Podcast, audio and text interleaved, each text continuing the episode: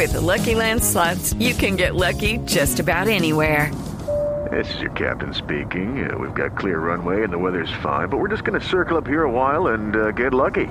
No, no, nothing like that. It's just these cash prizes add up quick. So I suggest you sit back, keep your tray table upright, and start getting lucky. Play for free at LuckyLandSlots.com. Are you feeling lucky? No purchase necessary. Void where prohibited by law. 18 plus terms and conditions apply. See website for details.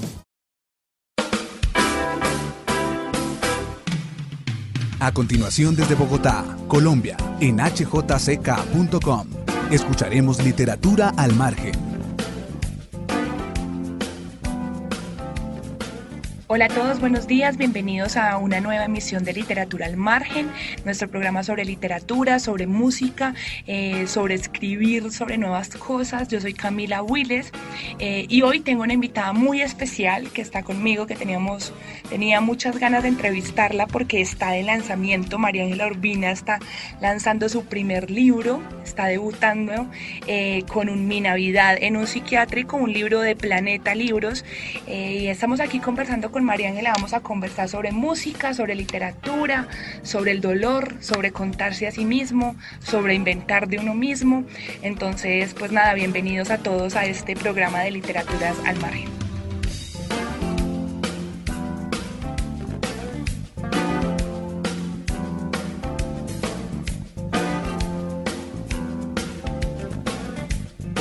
Bueno, María Ángela, bienvenida a este programa. Qué rico que estás aquí con nosotros en la HJCK. Recuerden que nos pueden seguir en todas nuestras redes como HJCK Radio.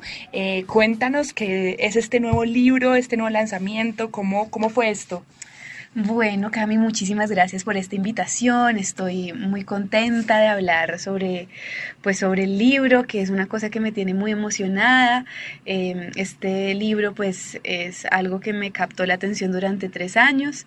Empecé el proceso em, hace tres años o quizás un poco más, em, mucho antes de que Las Igualadas, que es por lo que algunas personas me conocen en, en mi vida profesional, que es el canal de género del espectador, eh, existieran.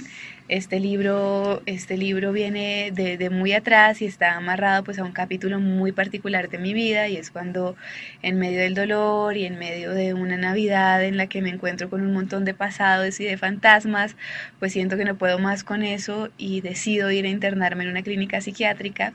Y en esos ocho días de, de estar internada en esa clínica pues empiezo a escribir en un diario y ese diario luego se convierte en la semilla de lo que es este libro que estoy lanzando por días. Como María Ángela acaba de decirlo, ella es una de las creadoras, creadoras de Las Igualadas, el canal de género del espectador, donde se habla además de, feminismo, que es como el tema principal de, de Las Igualadas, se habla también de la población LGBTI, sobre cómo afrontar el feminismo o cómo afrontar el abuso en ciertos lugares, en el trabajo, en las universidades y que ha puesto además muchísimas conversaciones en la agenda, las igualadas.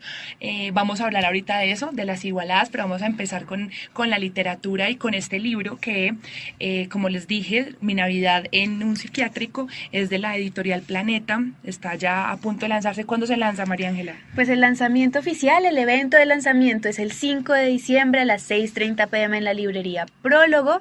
Eh, pero pues si ustedes están antojados y si después de escuchar esta entrevista dicen, ay, yo como que voy a leer a esta chica, ya lo pueden encontrar en librerías. Esta semana ya está en las, en las librerías en Bogotá y yo creo que de aquí a la semana entrante ya está en librerías en todo el país. Bueno, María Ángela, este libro, como bien decías ahorita, es un diario, un diario de una mujer que se enfrenta a un dolor que ya no puede contener y que por sí misma decide irse a un psiquiátrico, a un hospital, a, sentarse y a, verse en el espejo y a ver ese, ese dolor de frente cómo fue no la experiencia personal, digamos, no esa experiencia del psiquiátrico, sino cómo fue esa escritura, porque eso es como volver a vivirlo. Pues la escritura tiene tres tiempos que quedan en el libro, pero que yo creo que fueron los mismos tiempos de mi proceso de escritura. Entonces, el libro tiene tres tiempos, que es el presente de, lo que la narradora está escribiendo ahí, como en el, en el momento en caliente de cuando está viviendo en el psiquiátrico. Tiene un pasado inmediato, que es lo que acaba de pasar antes de llegar a la clínica o unas horas antes, incluso dentro de la misma clínica. Y el pasado, que tal vez es el más importante, que es lo que la lleva a ella y a los personajes que la acompañan a esa clínica y en esos mismos tiempos yo viví la escritura. Entonces tal vez lo más difícil fue ir al pasado más lejano que era la búsqueda de lo que me estaba llevando a ese dolor y de lo que me estaba llevando a tomar esta decisión de verme interna en una clínica.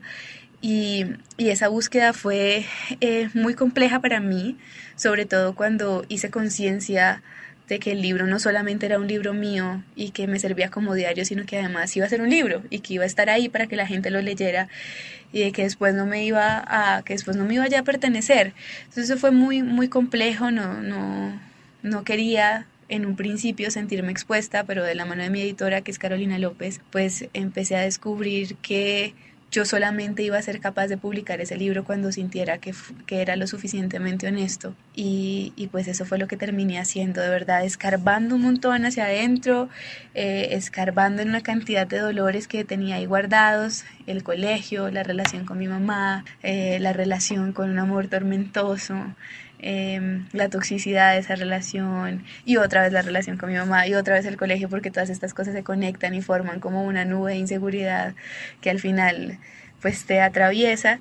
Y, y pues verlo fue un ejercicio demandante y desgastante y muchas veces em, como abrumador pero al final yo creo que fue mi propia terapia escribir ese libro y, y pues verme ahí verme ahí en el espejo de esas páginas. Este libro, para todos los que están conectándose en este momento, estamos con María Ángela Urbina, que presenta su nuevo libro, su primer libro, además. Es un relato muy personal, pero lo más importante que tiene este libro es que uno puede darse cuenta de que el dolor incluso es parecido en muchas personas, que es como un patrón que el dolor puede llegar a ser sistemático de cierta forma. Y lo más doloroso, entre comillas doloroso, es darse cuenta que la mayoría de gente está triste, pero no está consciente que está triste y eh, no le importa no ser consciente. Creo que estamos un poco en esta cultura del positivismo y del el agradecimiento y el dolor es completamente opacado como emoción, como es una emoción normal, como el amor, como la felicidad, como la alegría.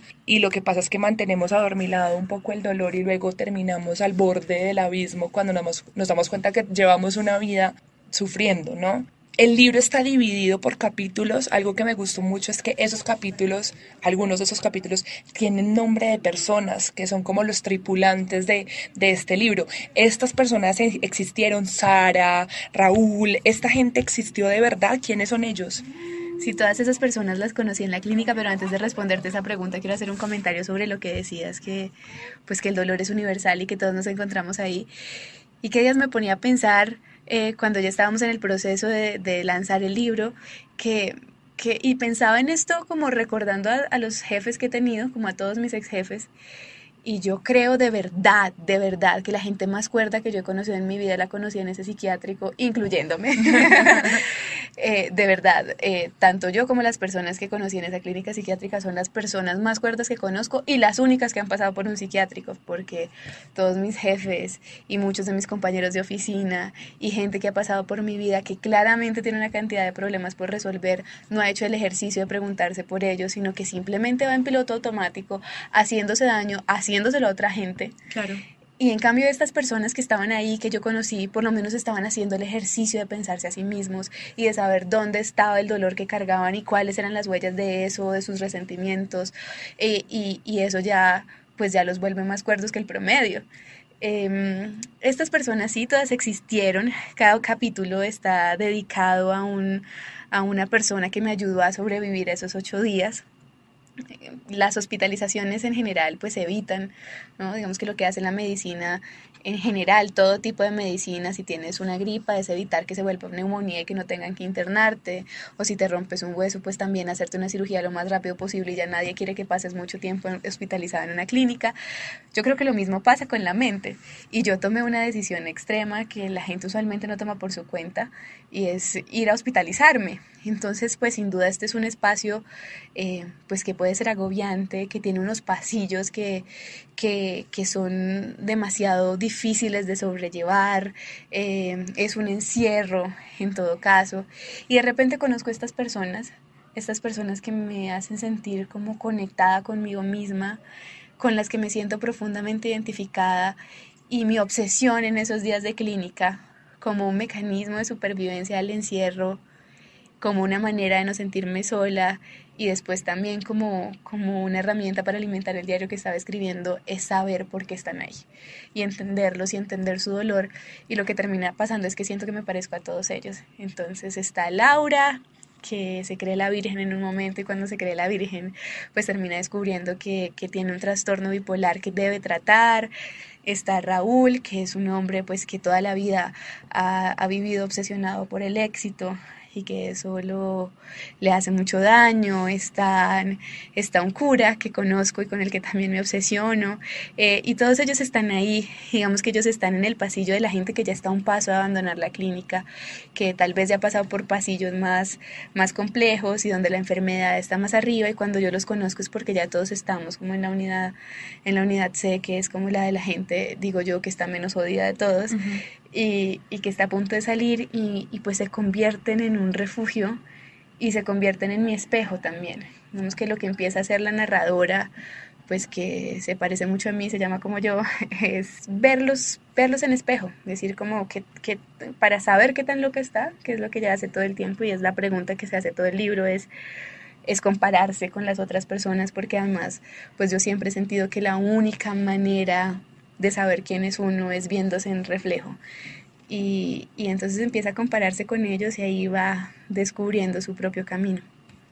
Hay una, hay una frase muy linda de, de Hermann Hesse, linda entre comillas, porque no es que sea linda, linda, sino que es muy inspiradora y dice que no hay camino más doloroso que el que conduce a sí mismo. Y este libro es un poco el mapa de ese camino de ese camino que está yendo hacia uno mismo, pero que está bien rocoso, ¿no? Que está duro, que está complicado.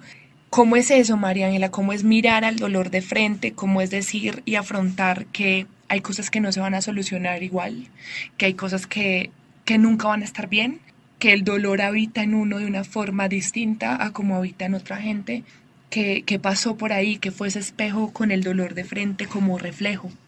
Pues lo que me dice la doctora cuando yo llego a la clínica y la razón por la que me convence de que estoy tomando la decisión correcta al internarme, porque tengo unos minutos de duda ahí, ¿no? Cuando llego y me recibe el portero y luego me reciben en la consulta y me preguntan si yo me voy a quedar, yo alcanzo como a dudar de, pues pucha, si me voy a internar en un psiquiátrico, ¿será que esto es un manicomio? ¿Será que esto es un internado como el de las novelas mexicanas? ¿Será que de verdad ya mi vida se acabó en este momento y todo el mundo va a decir que estoy loca y nadie más me va a dar trabajo en la vida? La doctora me convence con una frase y es, mira, déjanos apagar el fuego.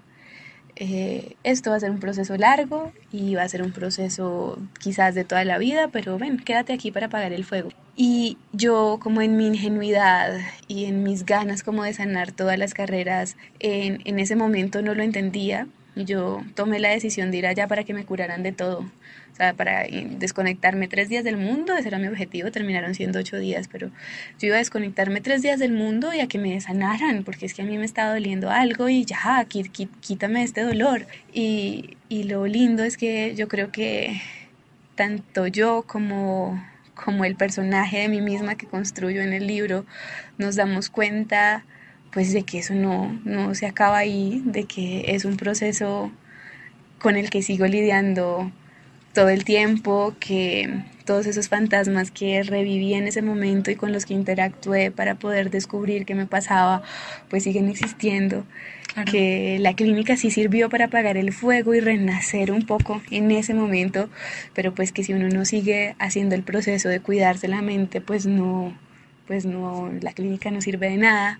Entonces, digamos como que creo que enfrentarse con el dolor para mí en ese momento cuando lo vi fue tal vez como destapar la caja de Pandora, tal vez como, como quitar la tapa a la olla y ver que había algo por ahí que se estaba quemando y que se estaba quemando feo y que no había pensado, em, pues porque yo sentía que la gente triste era otra, ¿no? Que, no, que no podía ser yo, que yo no tenía derecho de estar triste, porque mi vida va bien, porque, em, porque ya me había ido mejor que mi bisabuela, mi abuela y mi mamá, porque pues yo tenía que ser agradecida con eso y tenía que además ser agradecida con ellas y con la vida que me había premiado con una carrera y con un trabajo pues que en últimas era lo que yo había querido.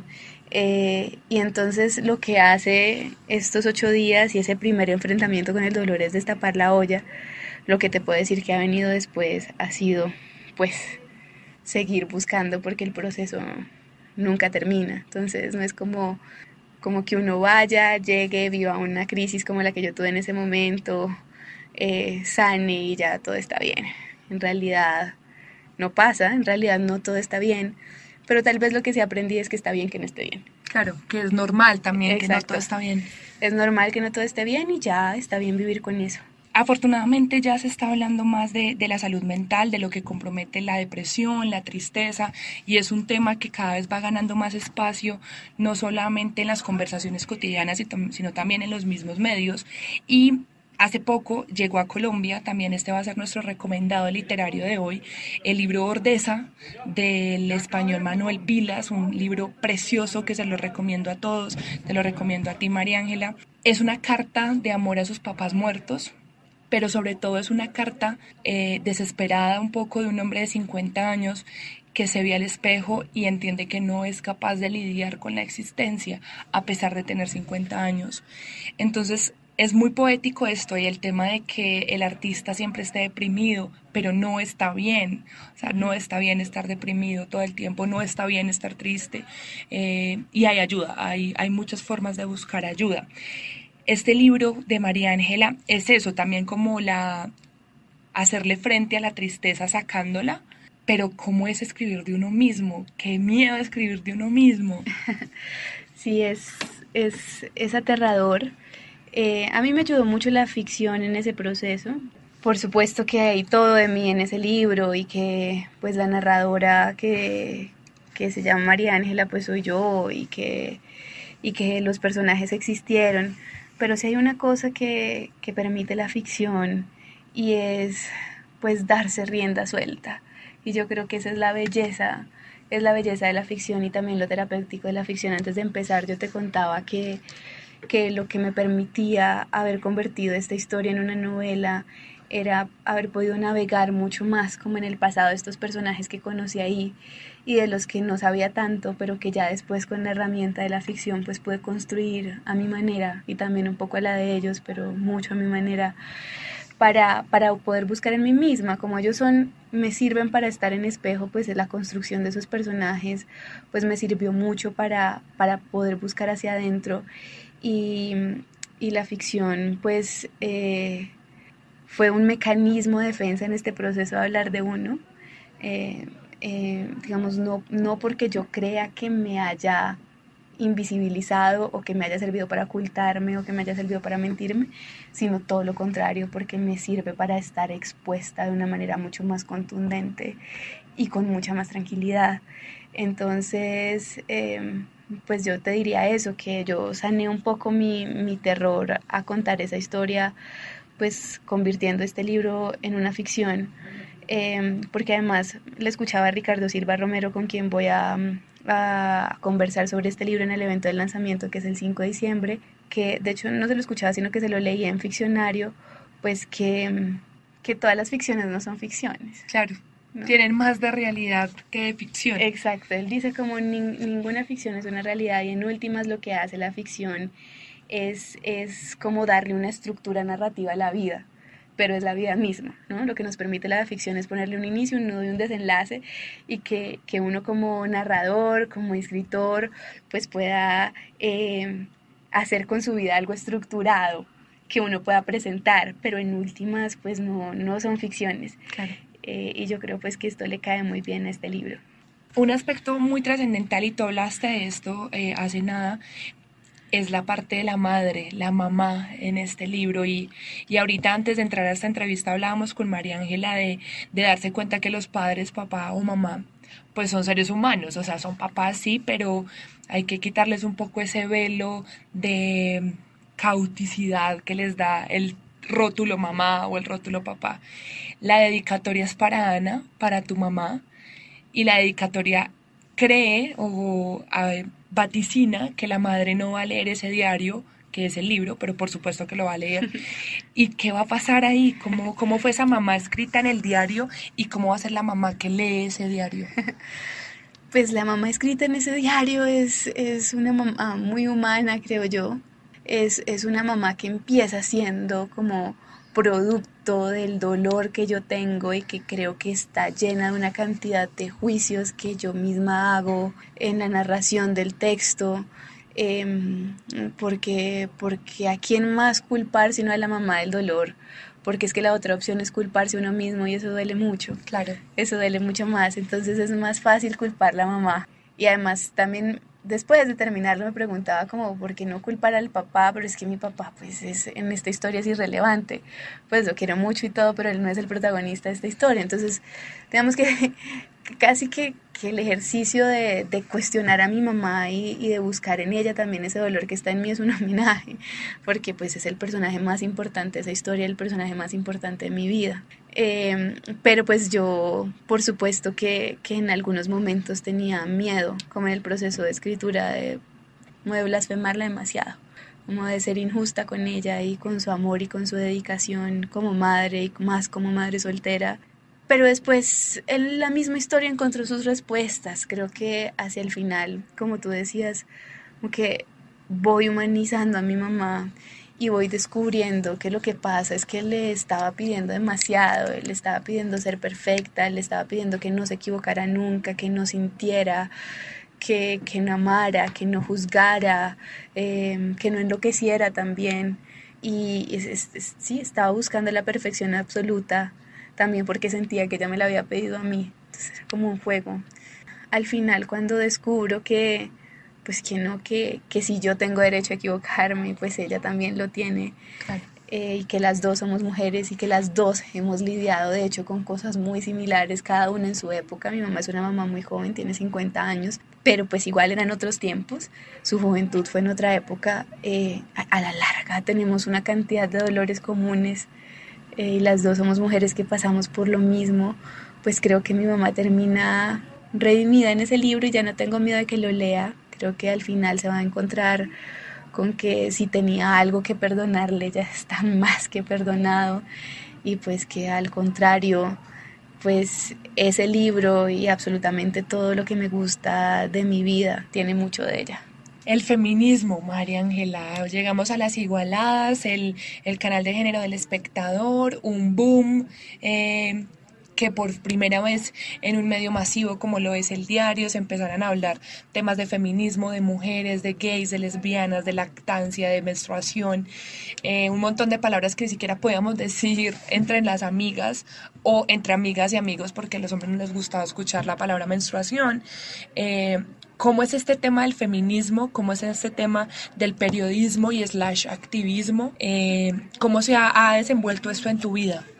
Pues eh, ya que estamos hablando de dolor, lo que te puedo decir es que el feminismo ha sido terapéutico. El feminismo ha sido para mí un mecanismo de supervivencia. Yo creo que gracias al feminismo esa relación con mi mamá de la que te hablaba cada día es mejor. Eh, porque pues porque he liberado a mi mamá de la culpa, porque he empezado a cuestionar otras cosas, porque me dado cuenta de que ella pues también es una víctima de una cantidad de estructuras y que aún así pues como que ha intentado sobreponerse a ellas.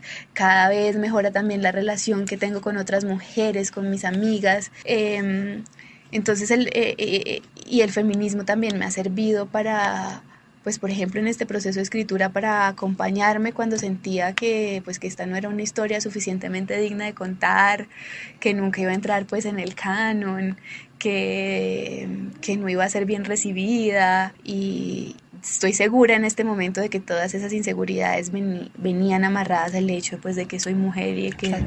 soy una mujer que va a cumplir 25 años y pues entre más jóvenes más difícil es toda, más difícil todavía que nos crean y el feminismo es, es, es el mecanismo de supervivencia eh, yo creo que por ley eh, yo creo que me ayudó a terminar este libro con toda y, y creo que todo este proceso con las igualadas pues además de ser el mejor trabajo que he tenido en mi vida, eh, ha sido también la mejor terapia que he tenido en mi vida. Para toda la gente que nos está escuchando, a mí me encantaría decir también y sentar un precedente y es que yo creo que los periodistas y los medios debemos hacernos cada vez más responsables de nuestras formas de pensar y a través de lo que comunicamos como medios y como periodistas debemos defender ciertas causas y por supuesto en este programa somos feministas.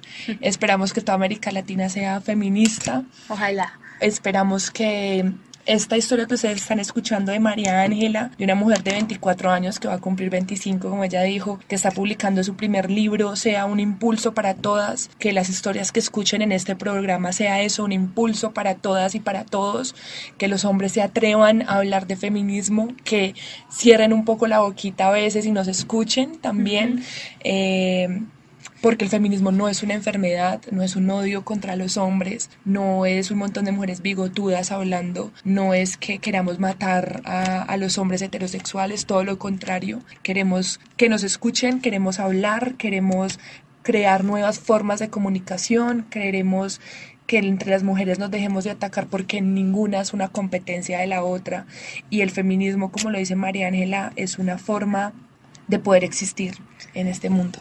Hay, una cosa que quiero decir ahí y es que uno de los miedos que yo tenía antes de sacar este libro era precisamente pues eh, recibir el cuestionamiento de, de, pues que en últimas había adquirido el discurso feminista pues porque es una loca, claro, estuvo en un psiquiátrico, obviamente esta vieja tenía que ser feminista, que es una cosa que uno escucha con mucha frecuencia. Y después descubrí pues que no son cosas que se opongan de ninguna manera, sobre todo porque nos, nos pasan a todas. Y lo que yo espero con este libro y lo que me encanta de, de, sentir que a ti te llegó y pues que estamos hablando de esto y que ojalá le llegue a muchas más mujeres, es que son dolores que pues que todas hemos sentido en algún momento y que se nos han manifestado de maneras muy distintas y que nuestra eh, y, que nuestro dolor de ninguna manera invalida nuestra búsqueda por la igualdad, sino que de hecho lo hace aún más justificable. Pues claro que tenemos que hacer terapia, pero es que si es que hemos vivido siendo silenciadas y siendo calladas durante mucho tiempo y, y con una cantidad de gente diciéndonos que pues nuestra tristeza pues nos hace histéricas e irracionales, mientras tanto eh, los hombres que son depresivos o que tienen problemas eh, de salud mental son unos genios, ¿no? son Van Gogh. Exacto, tú miras a los grandes genios del arte y de la literatura y todos tuvieron problemas de salud mental, algún tipo de enfermedad de la cabeza, y todo el mundo los redime, como, ah, claro, no, pues, uff, este hombre sí, como estaba de loco, pero como era de brillante, porque estaba loco era que era brillante, mientras tanto que si una mujer tiene eh, o alguna tristeza o si lo medicalizamos, pues alguna enfermedad mental automáticamente queda desacreditada, eh, y yo creo que debería pasar todo lo contrario, pues por supuesto que tenemos que estar un poco eh, enfermas de la cabeza, sin que esto sea pues estereotipado, porque la gente cree que decirle a alguien que está enferma la cabeza es, es, un insulto, no lo es. Por supuesto que tenemos que, que, hacer terapia y por supuesto que podríamos terminar en un psiquiátrico si no hablamos de estas cosas y, y, y si venimos experimentando una cantidad de desigualdades durante toda la vida y de hecho pues pues que, que, ese dolor sea una justificación para ser feminista me parece maravilloso. Algo que, que, queremos aclarar también es que no creemos que haya literatura femenina o literatura solo para mujeres. No, esto es un libro escrito por un ser humano que sintió una serie de dolores como lo podría sentir cualquier otro. Entonces no tengan miedo al acercarse a este libro de María Ángela que es completamente recomendado, es muy honesto y vamos María Ángela a cerrar esta entrevista con la playlist de María Ángela. Podemos hacer tres canciones, digamos, que acompañaron el proceso del libro para hacer cinco y otras dos que nos recomiendes. Buenísimo, me encanta este plan. Además, me dices una y me dices por qué. Hay una que sale en el libro y es que hay un momento en el que yo digo que últimamente he venido sintiendo que solo me calmo con tres cosas. Con el olor de la tierra mojada después de la tormenta, con un video que hay en Instagram que en ese momento fue muy viral, que era un perrito lamiéndole, la cara a un bebé, que era una ternura de video. Yo podía ver eso en loop y me aliviaba mucho como el dolor y la ansiedad del momento de aquella Navidad. Y la tercera era con una canción de Beyoncé que se me que se llama Halo. Eh, y esta versión en vivo es muy corta, pero sería chévere que la escuchemos en vivo porque esta mujer está sentada en las rodillas, sin micrófono, sin amplificadores, casi que a capela, pues con unos instrumentos ahí como en vivo, pero pues su voz es absolutamente pura, eh, cantando Halo en un hospital para niños con cáncer y es hermoso verla. Entonces yo creo que esa sería la primera canción de esta playlist. Like I've been awakened. Every rule I had you breaking. It's the risk that I'm taking. I ain't never gonna shut you out. Cause everywhere we looking now, I'm surrounded by your embrace. Haiti, I can see your halo. You know you're my saving grace. You're everything we need and more written all over your face. Haiti, we can see your halo. I pray you won't fade away. Halo, I can see your halo. I can see your halo. I can see your halo. Eh, la segunda, pues como para animarlos un poco, yo siempre digo Ivy Queen y no, no, me acuerdo cómo es que se llama, yo quiero bailar y quiero gozar. Ok. tu cuerpo rosar. Agarren a su pareja con la cintura y prepárense. Porque lo que viene no está fácil, no está fácil, ¿no? Ya. Yo quiero bailar, tú quieres sudar y pegarte a mí, el cuerpo rosar. Yo te digo si tú me puedes provocar, eso no quiere decir que pa' la cama voy. Quiero bailar y pegarte a mí, el cuerpo rosar. Yo te digo si tú me puedes provocar, eso no quiere decir que pa' la cama voy. Yo quiero es besar, yeah. papi, te lo juro, te me acercas sin late en mi corazón. Si lo que quieres pegarte, yo no tengo problema. Y eh, para volver al mood de, de, Mi Navidad en un psiquiátrico, que era una canción que también escuchaba mucho por esa época, yo diría que Black Beauty de Lana del Rey.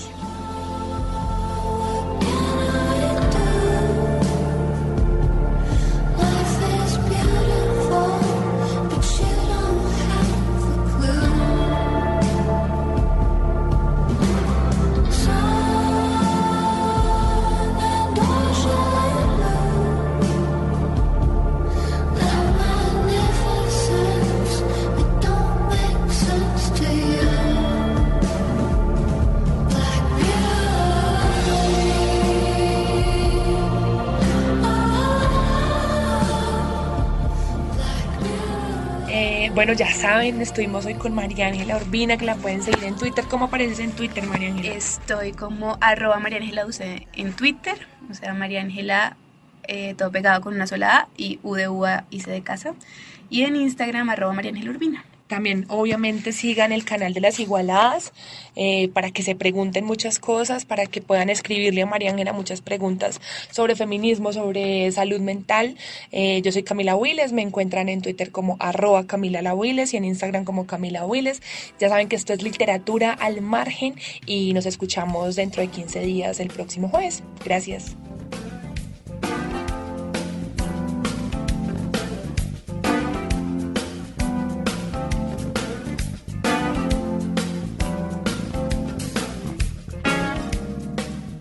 Hemos escuchado literatura al margen desde hjck.com en Bogotá, Colombia.